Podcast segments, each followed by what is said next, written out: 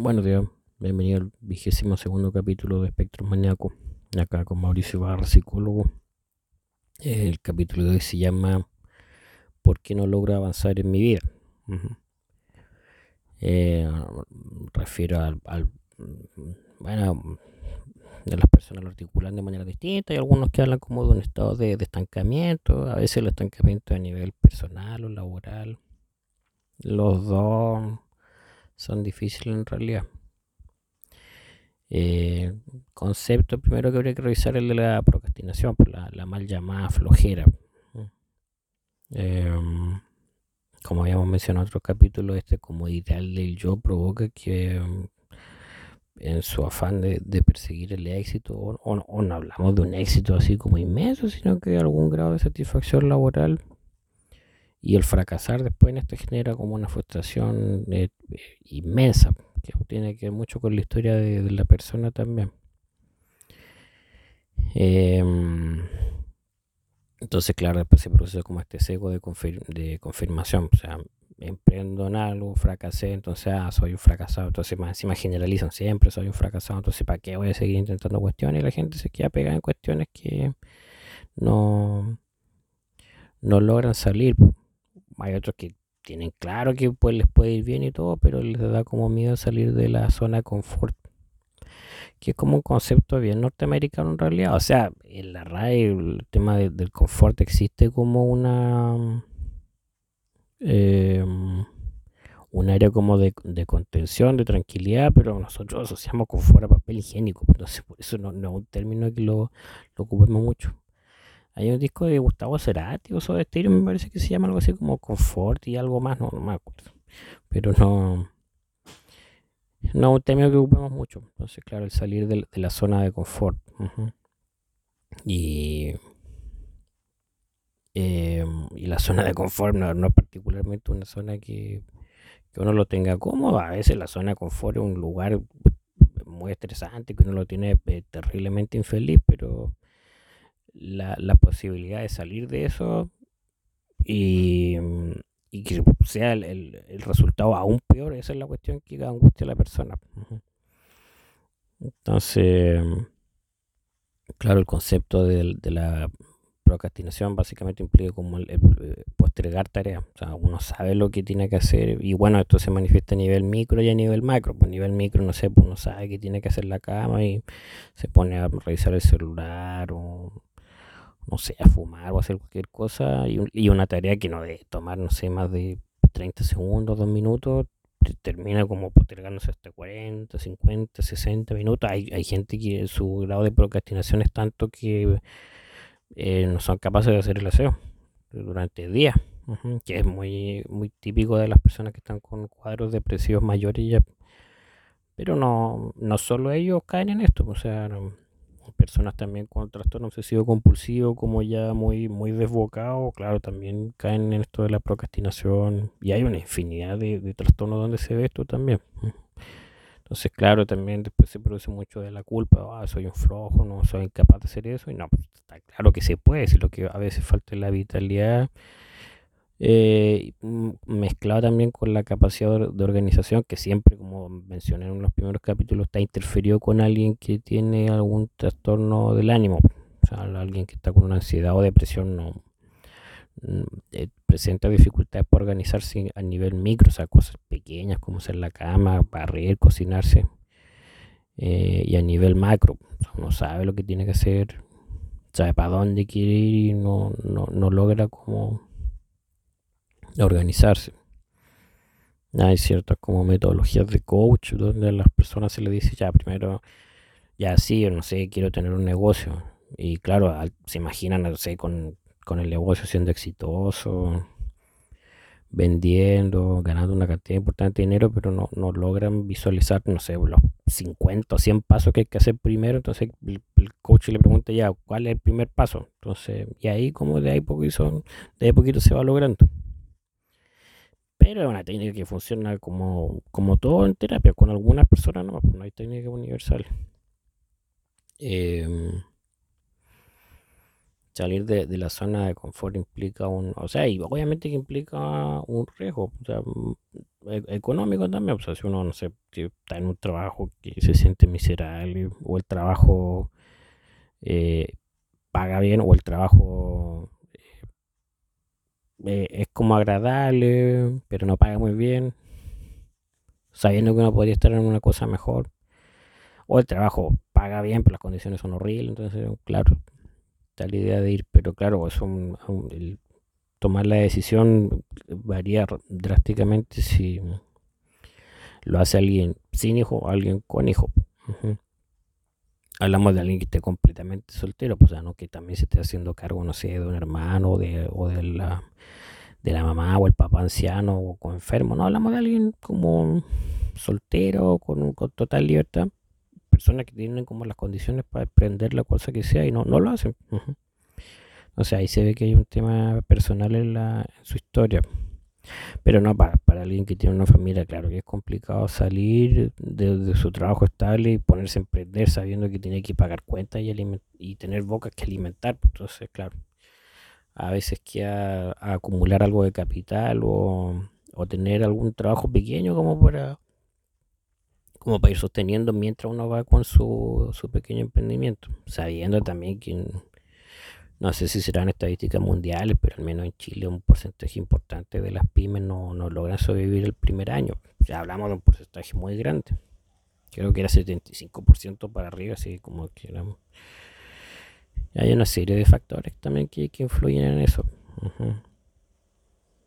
eh, siempre sea cuando uno emprende siempre le dicen que uno tiene que hacer estudio de mercado o sea, si uno va a ofrecer algo tiene que saber si hay una demanda de eso si uno si no hay una demanda al final uno está produciendo una cuestión que no, nadie compra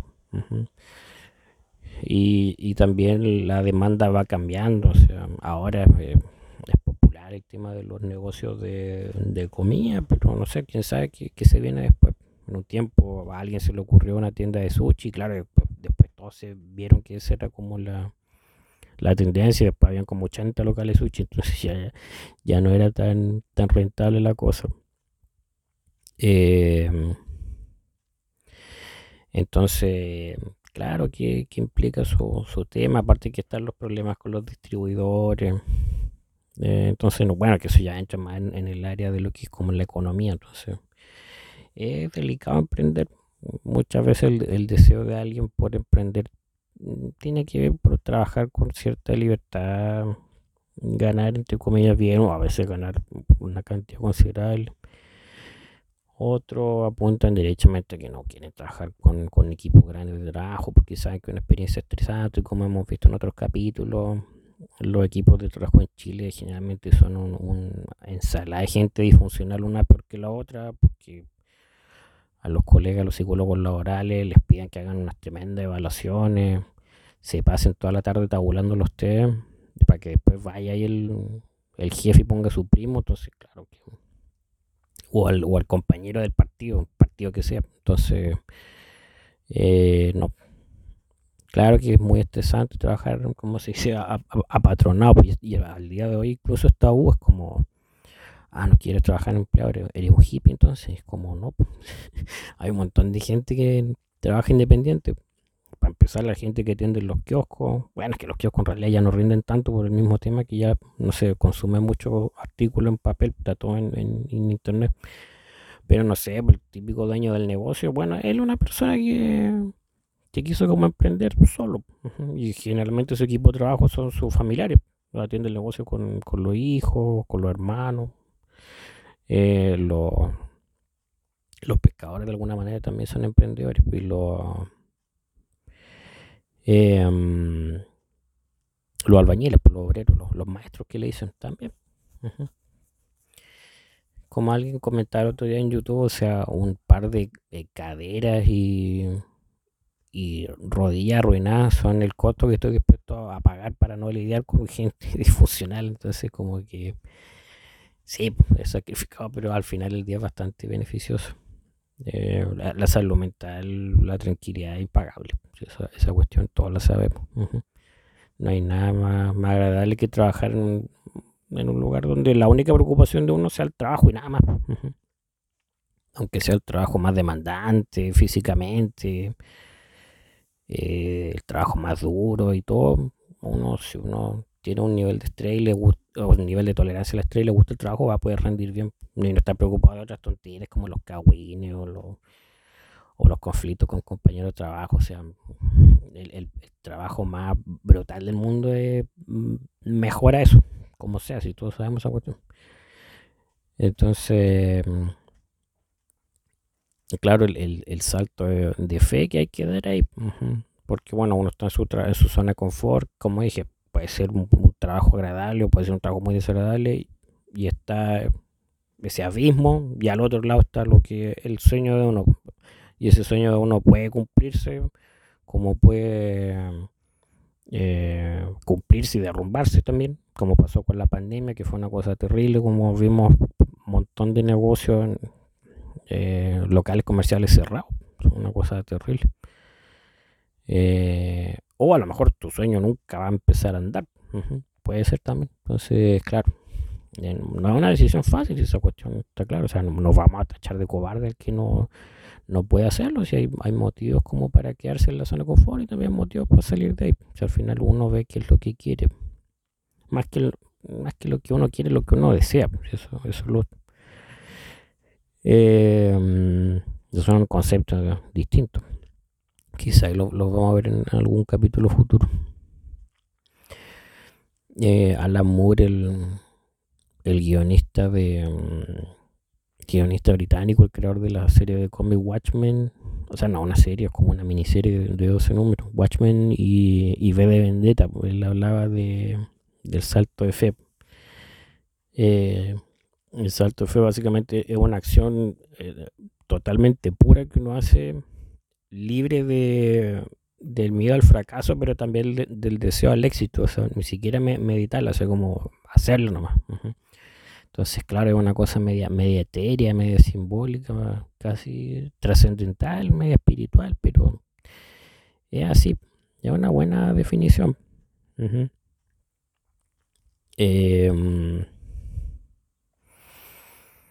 A veces no nos queda otro, a veces nos sacan de la zona de confort también, pues uno puede ser como un buen empleado, pero no, no, no es raro que de repente uno lo despidan por la, por esa ese argumento tan ambiguo como necesidades de la empresa, que puede ser cualquier cosa. Entonces, claro, no queda de otra, a veces no, no queda otra que, emprender con un negocio.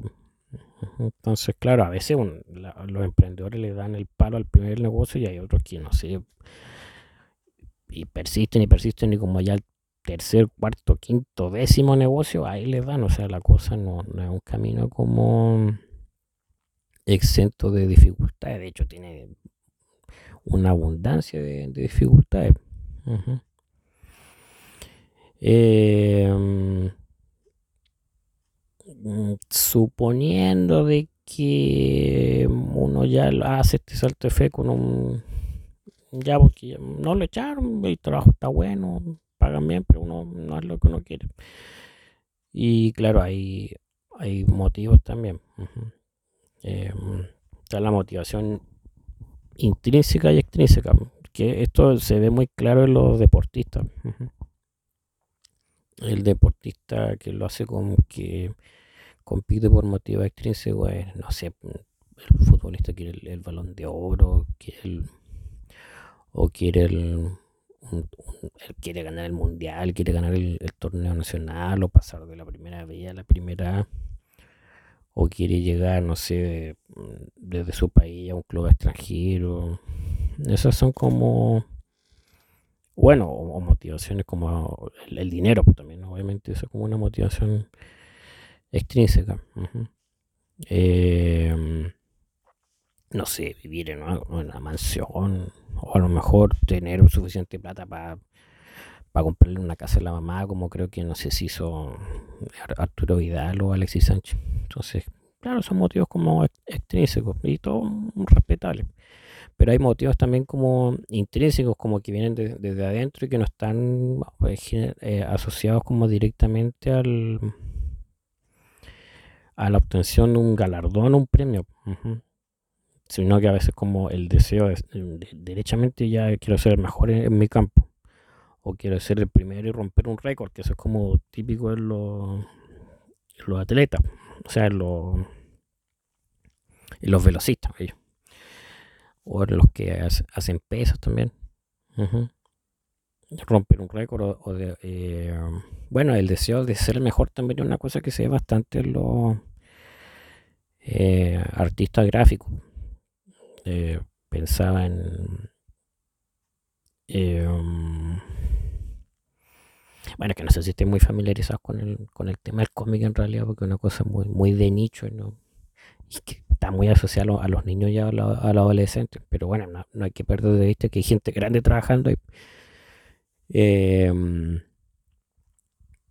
em, la, la, primera película, de, bueno, la, la, película con la que Schwarzenegger saltó a la fama se llama Conan el Bárbaro. Y Conan el Bárbaro está adaptada eh, más que estar basada directamente en los libros de Robert de Howard, está más basada en los cómics que hacía Marvel, que son de los años 70. Y esa, esa serie de cómics se llamaba La, la Espada Salvaje de Conan. Y la guionizaba Roy Thomas y la dibujaba John Buscema, un, dibujante de, origen italiano. Y Buscema era un, maestro de la ilustración, pues, tipo eh, notable, o sea, un manejo eh, de, la narrativa, la anatomía, era un, artista completísimo. Y él hasta, hasta viejo seguía como aprendiendo cosas, o sea, él estaba como aprendiendo a pintar y andaba para todos lados con su, su libreta donde decía como bosquejo, nunca perdió su, su fascinación o quizá un tema de competición consigo mismo con respecto a su desarrollo como artista. Y esa como llama, él nunca la perdió. Eh, que no es el caso de todos los artistas gráficos. Muchos como que llegan hasta cierto tope y de ahí ya se quedan en ese estilo, uno aprende más y uno ve que empieza a, deteriorarse. A veces se empieza a ir a pique su arte y empieza a empobrecerse y cada vez se vuelve cada vez más malo. En cambio, el, caso de Buscema nunca perdió su, su fascinación por el arte. Entonces, claro, a Buscema todo el mundo lo quería, le daban premio y todo, pero a él lo único que le importaba era ser el mejor y su estándar de ser el mejor no era el mismo, su estándar interno no era el estándar externo que tenía la gente para él. Su estándar era mucho más alto. Entonces otro dibujante clásico era eh, Dave Stevens. Eh, Stevens creó al personaje de Rocketer, que hizo una película en los años 90, 91. Y Stevens también, el, eh, no tuvo entrenamiento formal en una escuela de, arte, pero él era naturalmente bueno con lo que era anatomía. Y em, como tenía ciertos vacíos teóricos, muchas cosas las fue como aprendiendo en el camino. Entonces, no sé, pues, el, dibujo que a un, a un, artista común le tomaba, no sé, una, una tarde a él le tomaba días, semanas, porque podía estar pasando horas y horas redibujando un ojo una, o un codo o un músculo del brazo. Entonces, claro. Y cuando él entregaba su trabajo, entregaba una hora maestra, pero el tipo era inmensamente talentoso.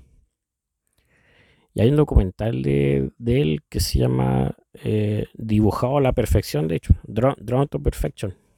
La vida de Dave Stevens. Entonces, eh, también, pues, él nunca perdió su fascinación con el tema del dibujo y después en un momento eh, como que eh, buscó enriquecer aún más su, trabajo y se puso, se metió en una escuela de arte para aprender a, ser pintor, o sea, ya el tipo también nunca, perdió la, llama, el deseo de, ser el mejor, pues eso es lo otro. En los boxeadores también se ve ese tipo de, cosas, o sea, ese tipo de, orientación como intrínseca. Algunos pelean hasta que reciben el título mundial o, ganan cierta cantidad de plata eh, y se retiran. Que bueno, dentro de todo igual es legítimo. Si el, boxeo es un deporte bien peligroso que trae un costo alto, o sea, muchos terminan con demencia producto de todo eso, esas conclusiones no tratadas. Pues, si el, el cerebro es una estructura muy frágil que no está diseñada para soportar la cantidad de golpes que reciben ellos. Aún con protección y casco igual el, nivel de, impacto que recibe el, cerebro no, no es en absoluto recomendable. Pues entonces muchos se terminan yendo ya cuando empiezan a ver plata. es respetable en realidad. En el caso de Dalí, él siempre deseaba ser el mejor.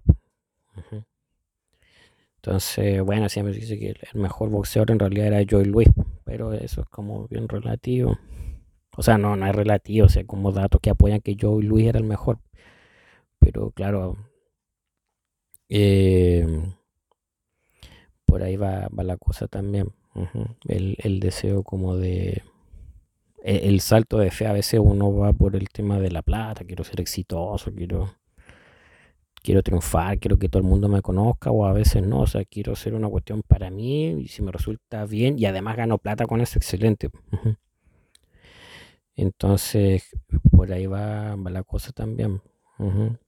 Eh, bueno, todos conocemos el fracaso, pero en realidad solo un puñado de gente conoce el, éxito. Entonces, son esas cosas que uno no, no, las puede, no las puede como describir a menos que la haya vivido. Pues no sé, uno puede leer un eh, como el libro este Las puertas de la percepción de Aldous Huxley, donde habla de lo, de unos viajes con, con ácido que él tenía.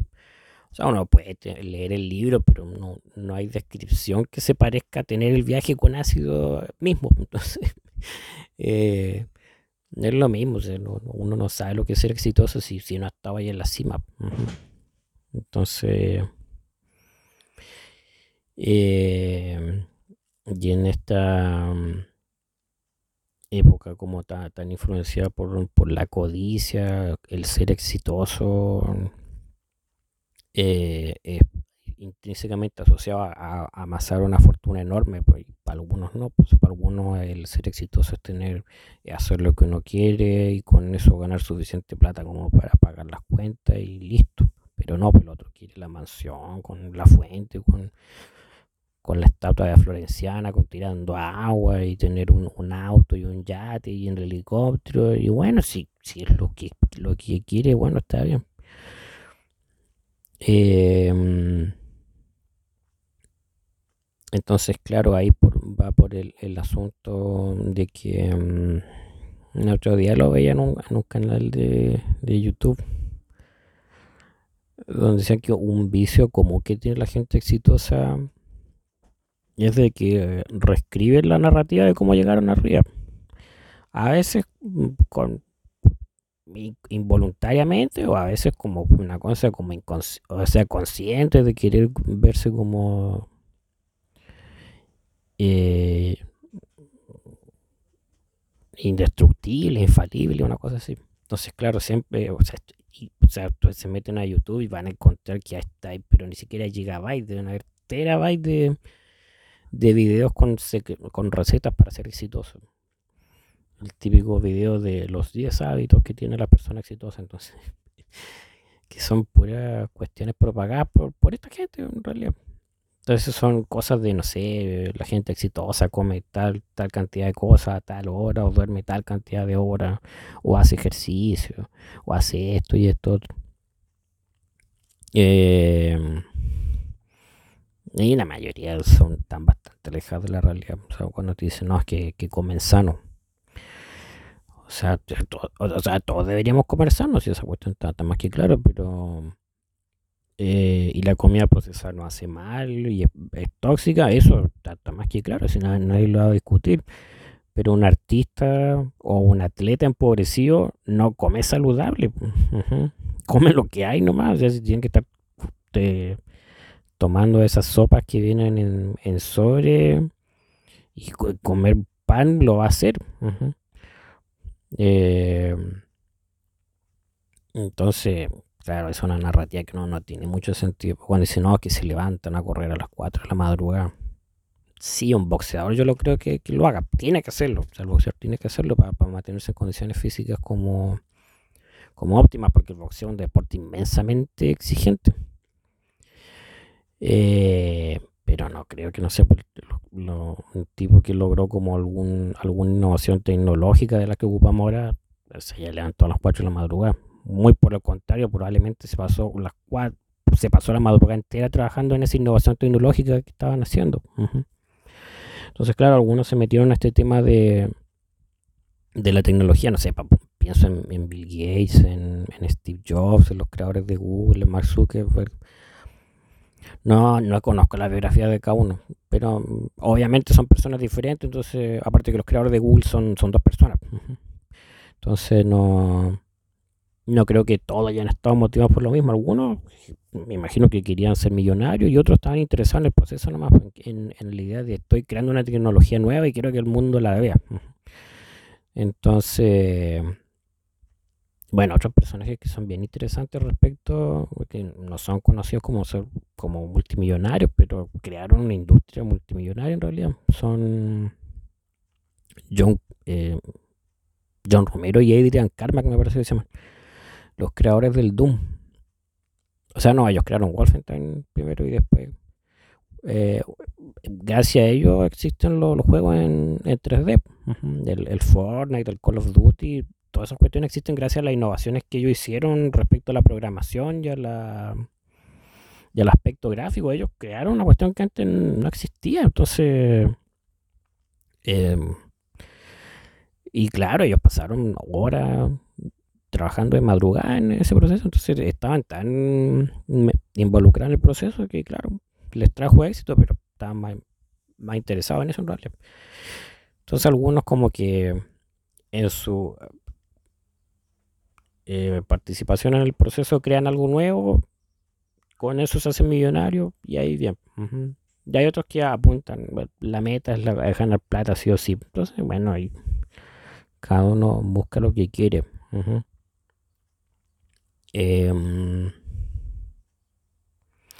Sí, hay un tema que interesante que, que lo, lo mencionó un profe, me acuerdo, cuando estábamos en tercero o cuarto año no sé si es un disco una canción de, DJ Khaled, un artista norteamericano que se llama eh, Suffering from Success, así como sufriendo por culpa del éxito. Entonces es un meme conocido, entonces claro que es, gracioso que, un tipo que está como si se forrado en plata diga una cosa así, o que él mismo se tome en serio una frase así, pero eh, eh, es así, esa es la parte como paradójica. Eh, las grandes crisis existenciales pueden ser por fracaso enorme, no sé, pues, uno terminó con la pareja de hace años, o la empresa de uno se derrumbó, o la casa de uno se quemó, o uno está enfermo, eh, está sufriendo por una enfermedad grave, entonces claro, es una crisis existencial por producto de un fracaso, una crisis, pero uno puede también sufrir una crisis existencial cuando uno alcanza el éxito también. Entonces, claro, para uno que un pobre mortal le cuesta como empatizar eso. Oh, pobrecito. Está, está sentado en un cerro de plata. entonces, eh, pero sí, se puede, se puede sufrir después de eso. Se produce una crisis existencial porque em, estás toda tu vida persiguiendo un sueño. Entonces tu, tu, motor no es el sueño en sí en realidad, sino que el perseguirlo. Entonces, ¿qué pasa cuando cumples tu sueño? No te queda nada. Y de ahí viene la crisis, entonces por eso se produce esa sensación de vacío que es la que tiene la gente que está arriba. No me refiero a los millonarios en sí, sino cualquiera, un, atleta, un artista musical. Muchas veces se encuentran completamente solos ahí arriba. Ya no pueden interactuar con la gente como antes, no pueden ir tranquilos a comprar, no sé, al, al supermercado sin que la gente lo acose. Entonces siempre aparece la, esta figura del artista que empieza a consumir drogas. Entonces, claro, a la gente le cuesta mucho empatizar con eso. O sea, cómo el tipo es millonario, exitoso y no se le ocurre la, idea brillante de empezar a experimentar con drogas duras. Ahí tiene que ver mucho con, eso también, pues la sensación de vacío. Y también muchos artistas bastante atormentados. Entonces, ya algunos tenían problemas de consumo y cuando llegaron a la cima ya ahí tenían acceso ilimitado a, a droga. Entonces ahí cayeron y no es raro encontrar en la gente exitosa, los artistas, generalmente harto trauma, harto eh, una necesidad como mm, patológica de querer ser, el centro de atención, baja autoestima, alta impulsividad. Generalmente son personas bastante dañadas. Pero como mencionamos en el capítulo del arte, lograron transformar su sufrimiento en lo sublimaron en, obras de arte, pues en un disco, en una canción, entonces claro, Pero como llegamos a la conclusión de ese capítulo, el arte no lo ha sanado. Sí, lo hizo millonario, pero no lo ha sanado. Entonces, por eso es bueno que los artistas de repente igual tomen terapia.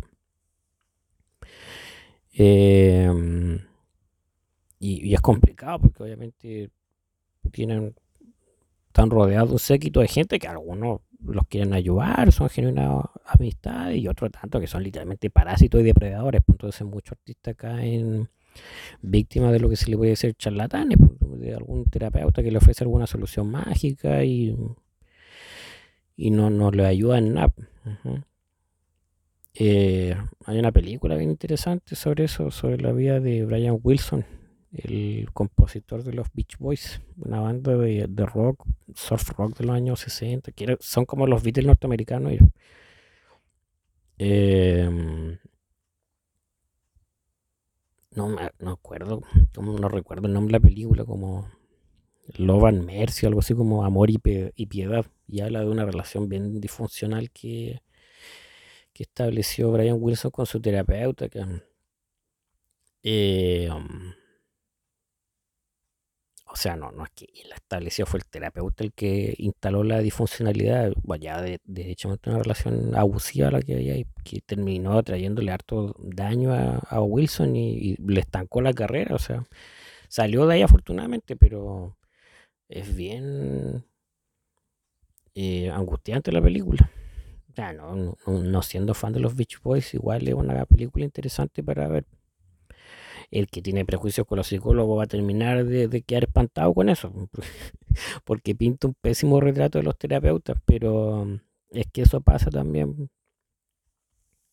Tiene que ver mucho con la cultura norteamericana también, porque el, gringo siempre quiere el resultado inmediato, entonces eso es un terreno fértil para que aparezcan toda una clase de charlatanes ofreciendo resultados inmediatos, como que yo a usted en tres sesiones lo voy a curar, entonces claro, y la gente desesperada dice, sí, sí, entonces, no, en, tres sesiones uno recién está conociendo al paciente.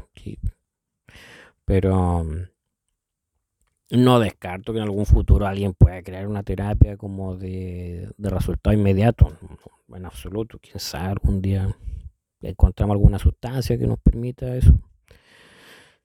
Ojalá. Sin duda que el mundo va a estar mejor cuando todos sanemos de nuestros traumas. Con menos, menos gente con gente con, sus traumas reparados, hay menos consumo de sustancias, menos consumo de sustancias, menos narcotráfico, menos narcotráfico y menos violencia. Así que ganamos todos si nos sonamos, en realidad. Em, sí, sí, creo que mencioné todo lo que...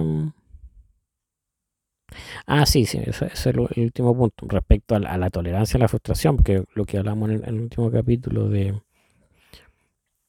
de que muchas personas que se quedan estancadas por el miedo a fracasar, porque han fracasado un montón de veces, pues, es completamente entendible.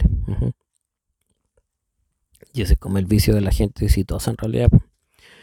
No te, siempre te dicen, no, es que yo fracasé y me paré de inmediato y surgí y seguí intentando. Es como así, creo, seguramente deben haber un, puñado que de verdad que tiene una voluntad de hierro, pero la mayoría son, no son así, porque somos gente de carne y hueso. Eh, muy probablemente esta persona que fracasó, no sé, en su tercer o cuarto emprendimiento, o en su primero o segundo disco, o en su primera o segunda competencia, se sintió horrible, lloró, pateó las paredes y probablemente no se levantó al día siguiente de lo deprimido que estaba. Ya no, la persona que está arriba nunca te cuenta que, que la pasó mal como todos nosotros. Entonces, de alguna manera nuevamente nos refuerza esta idea del hombre máquina, de que uno no, sufre, que uno no se frustra. Obviamente que uno la pasa pésimo. O sea, si uno la pasa pésimo porque terminó con la pareja o porque lo echaron del trabajo, porque uno no se va a sentir pésimo si el, emprendimiento de uno no está resultando. Em, entonces, claro, eso de alguna manera ellos crean esta distancia con la gente como los pobres mortales como nosotros. Cuando dicen, no, es que yo, yo nunca, nunca lloré, nunca, sí, sí lloraste, no, miento, hombre. Eh, entonces, claro, por ahí va, la cosa, o sea, todos experimentan fracaso, es, doloroso el fracaso, o sea, eh, seguramente después de un cierto tiempo uno crea también una, una coraza también.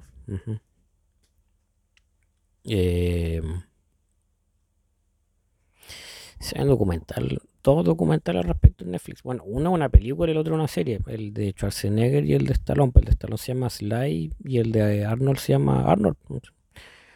Y claro, los dos, o sea, los que nacimos en los años 80, para ellos nosotros son íconos del cine de acción. Eh, igual que Jean-Claude Van Damme Steven Seagal. Y quién más, bueno, Mel Gibson y Bruce Willis también. Chuck, Norris, eh, Chuck Norris hacía películas de serie en realidad no, hizo nada como de, de mayor envergadura en realidad. Pero como artista de, de los artes marciales, sí, inmensamente respetado. O sea, todo el honor de pelear con Bruce Lee en una película, así que no, no, no es poca cosa. Y claro, eh, sí, las carreras de ellos parecen similares. Pues, o sea, los, Stallone y Schwarzenegger hicieron películas de, de, acción y les fue muy bien y fueron millonarios. O sea, están bastante bien ellos en realidad. No se empobrecieron en absoluto, invirtieron todo. Bueno, aparte que Schwarzenegger después se metió a la política y pues Stallone nunca se metió en eso. Pero los dos vienen de, de vidas eh, de crianza bastante similares. Pues los dos fueron hijos de padres maltratadores. No recuerdo muy bien la historia de la madre de Schwarzenegger, pero la, madre de Stallone era una mujer bien, impulsiva. Y los padres de ellos dos eran agresivos. maltratadores pero el de Stallone diría que fue peor porque incluso mantuvo su, actitud hostil hacia Sylvester Stallone cuando ya Stallone era un hombre ya establecido, así como en el año 94, 95, y este hombre seguía como siendo bien tirano con él, entonces como es bien interesante ese documental. Eh, claro, Stallone es mucho más transparente al respecto. Él, no crea ninguna mítica del superhéroe. O sea, él dice que yo fracasé mil veces. Y bueno, si uno mira la carrera de Stallone, partió así como, como con un cohete con Rocky. Pero la carrera de Stallone era así, como éxito taquilla, fracaso de taquilla, éxito de taquilla, fracaso de taquilla. Sí, era muy, muy irregular, pero bastante como creíble. cambio, la carrera de Stallone, o sea, la carrera de Schwarzenegger fue como en ascenso. Y de repente se cayó y no paró, no, no volvió a resurgir más. Entonces, es interesante las carreras de, ellos dos y cómo lidiaron con su trauma. Bueno, y el otro que Stallone menciona que es bastante transparente igual, de que él tiene una necesidad como de, admiración permanente. Entonces eso le, ha traído costos también. Y Stallone es como transparente en el sentido de que él fracasó y se sintió horrible todas las veces que él, de la desesperación del fracaso. En cambio, no, pues, Schwarzenegger, él es como más de la de propagar este mito del superhombre, de que él fracasaba y volvía a pararse de inmediato. Y no sé, no sé en realidad. Eh, no, son interesantes como para verlo. O sea, una y otra vez uno ve nuestro documental y ve trauma. Si por ahí va. Entonces nunca deja de ser un, tema fascinante con el que en realidad cualquiera de nosotros se puede conectar. Entonces eso. Así que eso de momento. Ya, ya vimos que salir de la zona de confort requiere un, un salto de fe. Y el salto de fe no tiene nada que ver con ser más valiente o menos valiente. estas cosas uno las puede hacer con terapia. Me ha tocado ver varios pacientes que salieron de sus trabajos y emprendieron y les fue bien. Y otros les costó, pero lo, lograron hacer. Pero al final es satisfactorio hacer lo que uno quiere. Si los los ambientes de trabajo estuvieran más resguardados, sin duda que a todos nos gustaría trabajar con un equipo, con un jefe y todo, pero mientras la cosa no la arregle, mientras los trabajadores sigan tan desprotegidos, van a seguir la, la renuncia masiva. Quizás cuando se van a dar cuenta de eso la, eh, los empleadores en este país. Así que eso quedamos de momento. Así que nos estaremos viendo para el próximo capítulo. Así que eso. Ah, bueno, y lo otro, si me quieren contactar como siempre pueden iniciar un proceso terapéutico, me pueden contactar por doctoralia, me pueden enviar un correo o eh, me pueden contactar por la cuenta de Instagram, eh, psicólogo Mauricio Barra Valdés, y ahí acordamos como para, iniciar el proceso de, de terapia en línea. Así que eso de momento, nos vemos, que estén bien.